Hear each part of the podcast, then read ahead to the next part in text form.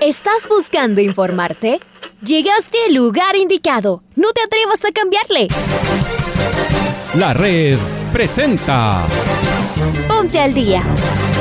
Información deportiva al instante sobre la actualidad de los equipos ecuatorianos muchos goles y el drama que tanto disfrutamos. Los albos se pusieron en ventaja con doblete de Adolfo Muñoz. La Libertadores Femenina cuenta con sus 16 equipos. Con la conducción de los periodistas de la red, Raúl el Profe Chávez y Andrés del Pichón Villamarín. Mucha información que contarles aquí en 102.1 FM. El microciclo de la selección que arranca el día de hoy. Ponte al día. La red. Bienvenidos.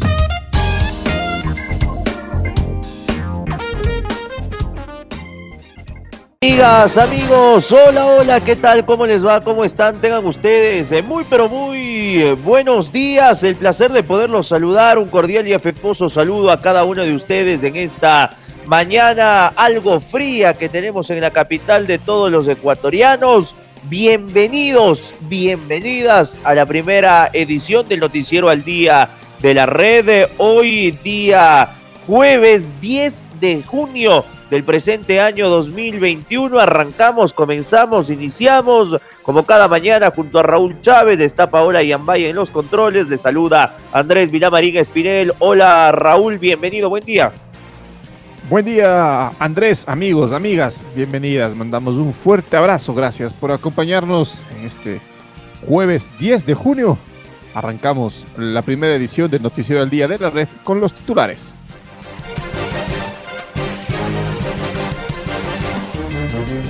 Gustavo Alfaro dio la nómina para la Copa América. La selección ecuatoriana viajó, viaja este viernes a Brasil.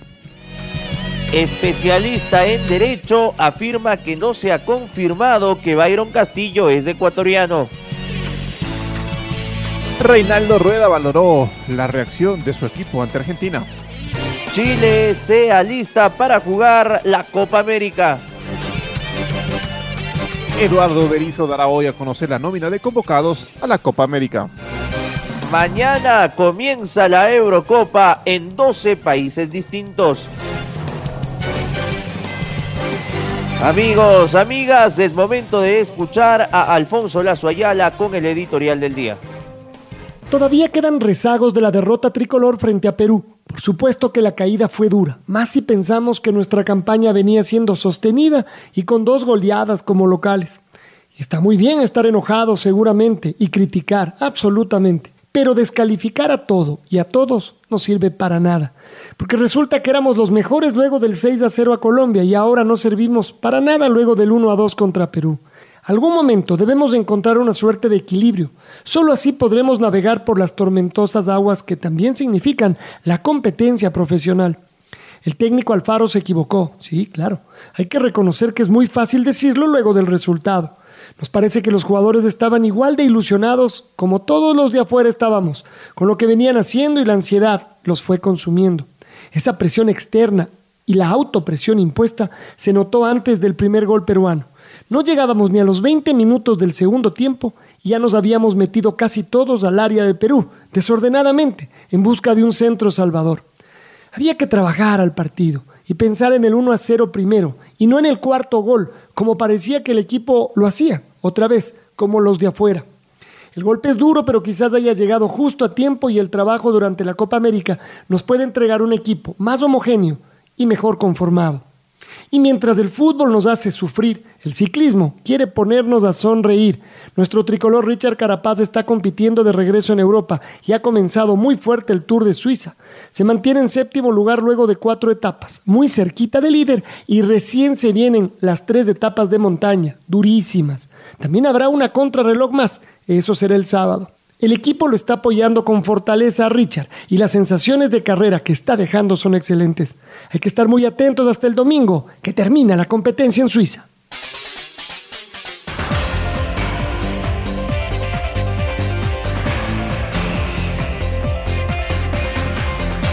Gustavo Alfaro, técnico de la selección ecuatoriana de fútbol, dio a conocer los 28 convocados para la Copa América que arranca este día domingo.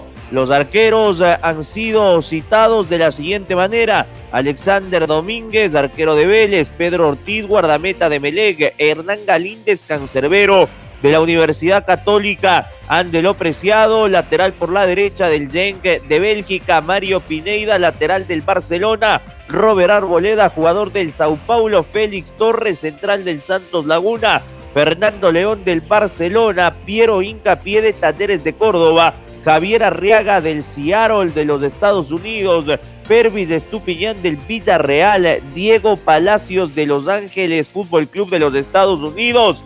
Nos vamos a los volantes, Sebastián Méndez del Orlando City de Estados Unidos, Dixon Arroyo del Emelec, Moisés Caicedo del Brighton, Cristian Novoa del Sochi de Rusia, Steven Alan Franco del Atlético Mineiro, Gonzalo Plata del Sporting de Lisboa, Ángel Mena de León de Guanajuato, Damián El Quito Díaz de Barcelona, Ayrton Preciado del Santos Laguna, José Carabalí de la Universidad Católica, para que arriba los citados sean Fidel Martínez del Tijuana, Michael Estrada del Toluca, Jordi Caicedo del CSK Sofía de Bulgaria, Leonardo Campana del Famalicao de Portugal, Egner Valencia del Fenerbahce de Turquía y la novedad es la inclusión de José Andrés Hurtado del Independiente del Valle. Se quedaron out de la nómina para sorpresa de algunos, Juan Casares y de igual manera Pedro Pablo Perlaza.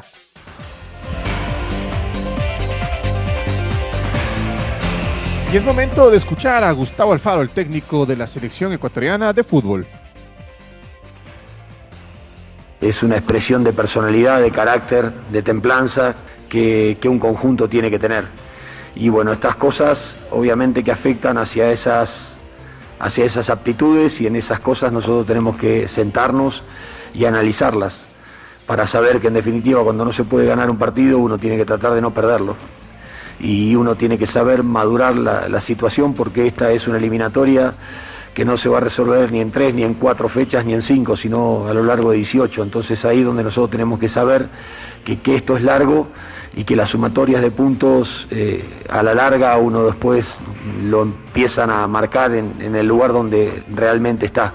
Y eso es una maduración como equipo que estas cosas las dije después del 6 a 1 con Colombia y las vuelvo a repetir ahora en un momento de dos derrotas consecutivas, que son hacia la madurez de un equipo que todavía como tal no la tenemos y que la tenemos que adquirir.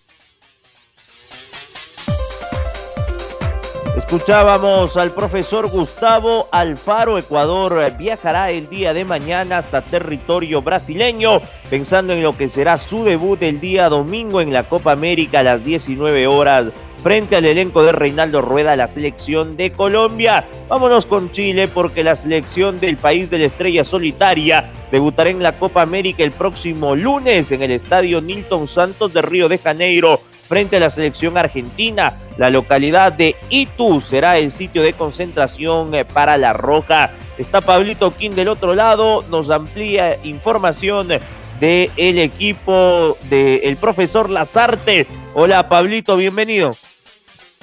Bueno, con el desarrollo del partido creo que sí, que por momento jugamos un muy buen fútbol, eh, por ahí Hola, ¿qué tal compañeros? Aquí está la información de la selección de Chile para el noticiero al día de la red. Tras el partido contra Bolivia en San Carlos de Apoquindo, por las eliminatorias camino al Mundial de Qatar 2022, la selección chilena ya comienza a pensar en el plan Copa América torneo que tendrá como sede a Brasil, pese a la incertidumbre en su desarrollo. La fecha de inicio del certamen será el domingo 13 de junio, cuando Brasil del puntapié inicial enfrentando a Venezuela, mientras que el estreno del combinado dirigido por Martín Lazarte será el lunes 14 de junio en el Estadio Olímpico Milton Santos de la ciudad de Río de Janeiro contra la selección de Argentina de Lío Messi y compañía. El representativo nacional de Chile concentrará en Itú, mismo sitio que concentró en la Copa América del año 2019, lugar en el que armará su burbuja sanitaria de cara a los próximos compromisos del torneo de la Copa América. La segunda presentación de La Roja será el 18 de junio contra la selección de Bolivia en el estadio Arena Pantanal de Cuyabá. en el mismo recinto, en el mismo escenario deportivo y a la misma hora jugará por la tercera fecha del Grupo A el 21 de junio contra el combinado uruguayo.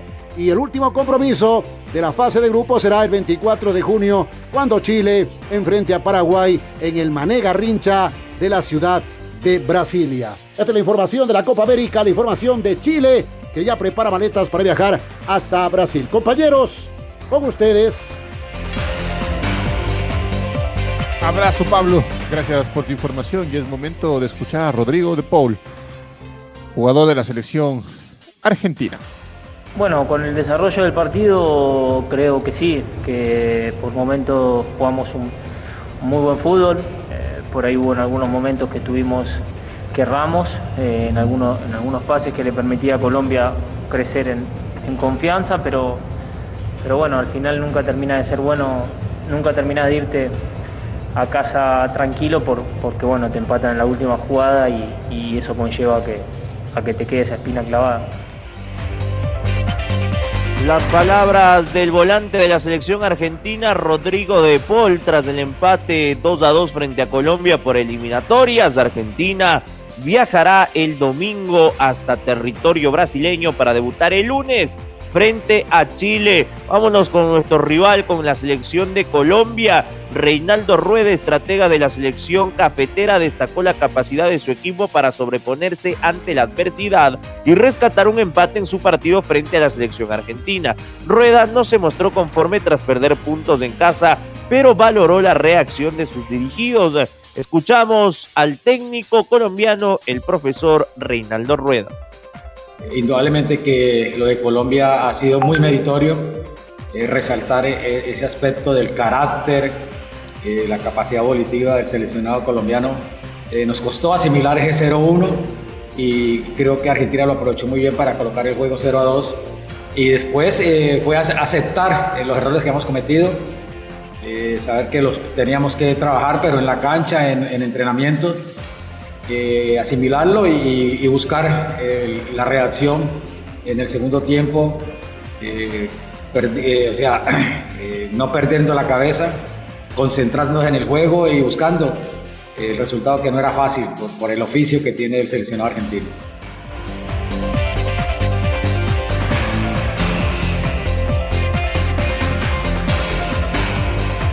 Es momento de escuchar al técnico de la selección boliviana, a César Farías.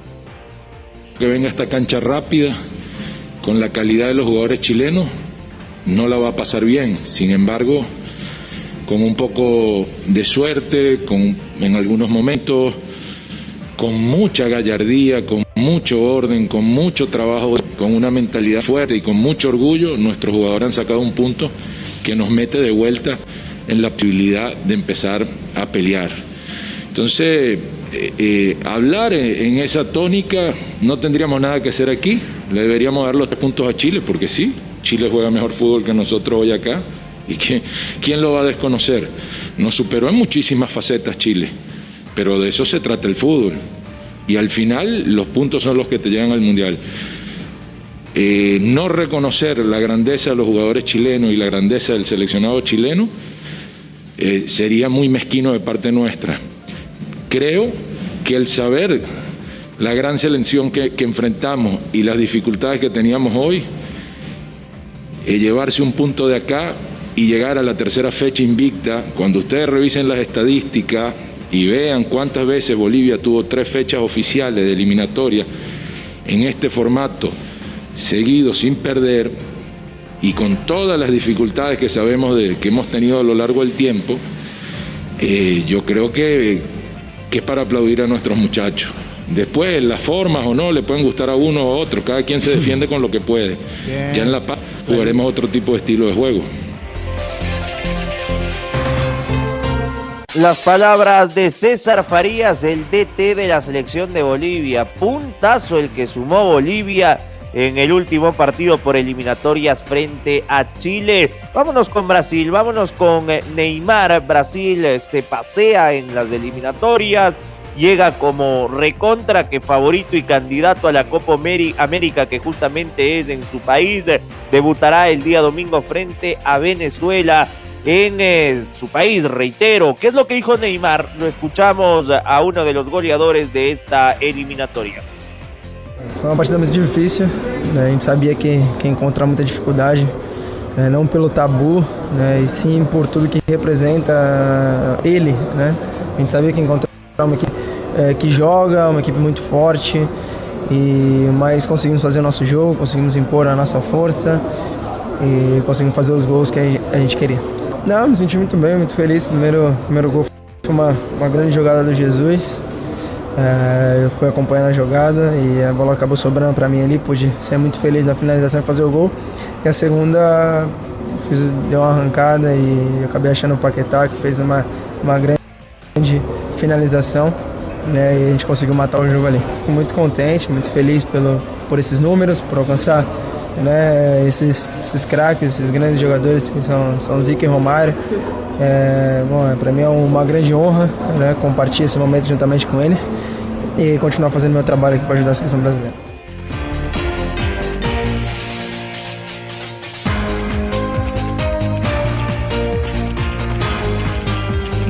Eh, el seleccionador de Paraguay, Eduardo Berizzo, dará a conocer en las próximas horas la nómina de convocados para la Copa América, de lo que se conoce, el argentino analiza con su cuerpo técnico los jugadores que quedarían fuera del certamen. Estamos con Luis Quiroz, con nuestro compañero Luchito. Buen día, ¿cómo estás?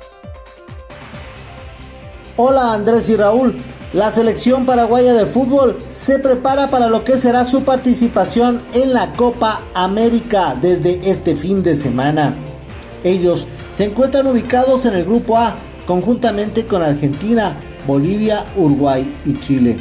El seleccionador guaraní, Eduardo Berizzo, analiza con su cuerpo técnico y los dirigentes la nómina de convocados que llevarán a este evento internacional. En las próximas horas darán a conocer más novedades. Un abrazo. Otro, mi estimado Lucho, ahí el informe de la selección de Paraguay y seguimos en este recorrido por las selecciones del continente de cara a lo que significará esta Copa América. En eh, Uruguay no se ha tomado como bueno esta doble fecha de eliminatorias tras haber empatado en el centenario frente a Paraguay y tras no haber podido ganar en Caracas el maestro Oscar Washington Tavares, de estratega del conjunto celeste, se refiere a lo que ha sido esta doble fecha. Preocupa no conseguir los resultados, que es lo único que nos pueden llevar a una clasificación.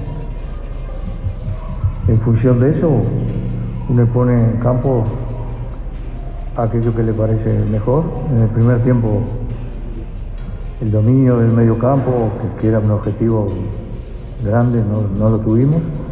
Eh, solo llegamos con, invasiones largas, digamos, eh, con pelotazos largos por los laterales.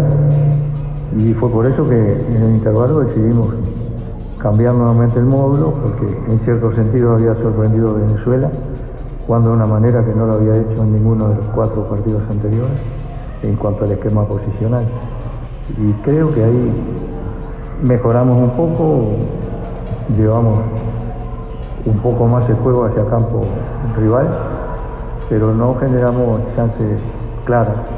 En un partido que la falta de espacios fue determinante, fue muy, muy trabado. Y bueno, otra vez no, no pudimos eh, conseguir lo que, se necesita en esta competencia, que es ganar la máxima cantidad de puntos posible.